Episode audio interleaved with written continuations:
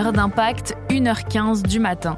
Mardi, un vaisseau de l'agence spatiale américaine a heurté l'astéroïde Dimorphos à une vitesse de plus de 20 000 km/h pour le faire dévier de sa trajectoire. Un scénario de science-fiction devenu réalité. Mais alors, pourquoi la NASA s'entraîne à dévier des astéroïdes? On pose la question à Fabien Narisoa, journaliste à bfmtv.com. Alors déjà pour la NASA, c'est vraiment un test. C'est-à-dire que là, si la mission DART elle avait échoué, en l'occurrence, on courait aucun danger. La trajectoire de l'astéroïde Dimorphos, elle n'allait pas causer un impact sur Terre et la collision a eu lieu à 11 millions de kilomètres de notre planète. Donc on est très loin du scénario à la Armageddon avec une mission de la dernière chance. Là, en l'occurrence, on n'avait pas affaire non plus à un objet céleste de très grande taille, puisque Dimorphos, c'est un astéroïde de 160 mètres de diamètre seulement. Et pour le du coup, les scientifiques n'ont pas eu à envoyer une fusée euh, gigantesque. C'était une toute petite sonde. Celle utilisée pour l'impact, elle faisait seulement la taille d'une voiture et elle pesait qu'une demi-tonne.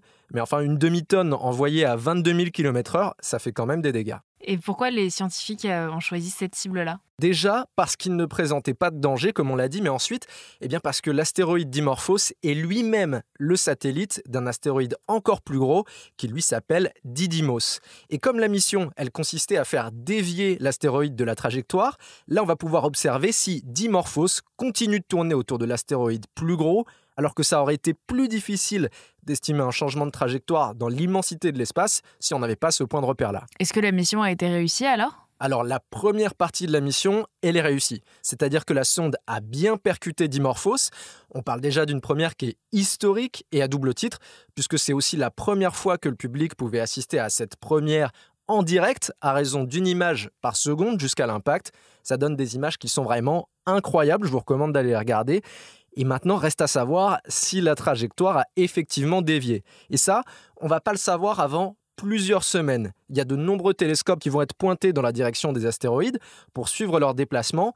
Et puis dans plusieurs jours ou plusieurs semaines, là aussi, on va recevoir les images d'un nanosatellite italien qui a accompagné la mission DART. Il a tout filmé tout en restant à bonne distance de l'astéroïde pour pas risquer d'être détruit par des débris de l'explosion. Toute cette opération n'était de toute façon qu'une première étape.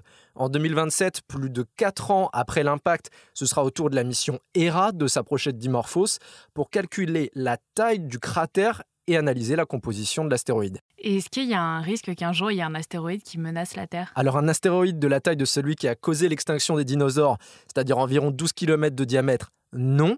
En tout cas, c'est jugé extrêmement improbable dans les décennies à venir. Par contre, des objets célestes plus petits, environ la taille d'un terrain de football, ça n'est pas exclu. Certains nous frôlent très régulièrement et les dégâts seraient déjà considérables. Voilà pourquoi la NASA travaille à mettre en place un système de défense planétaire. Merci d'avoir écouté ce nouvel épisode de la Question Info. Tous les jours, une nouvelle question, de nouvelles réponses. Vous pouvez retrouver ce podcast sur toutes les plateformes d'écoute, sur le site et l'application de BFM TV. N'hésitez pas à vous abonner pour ne rien manquer. À bientôt!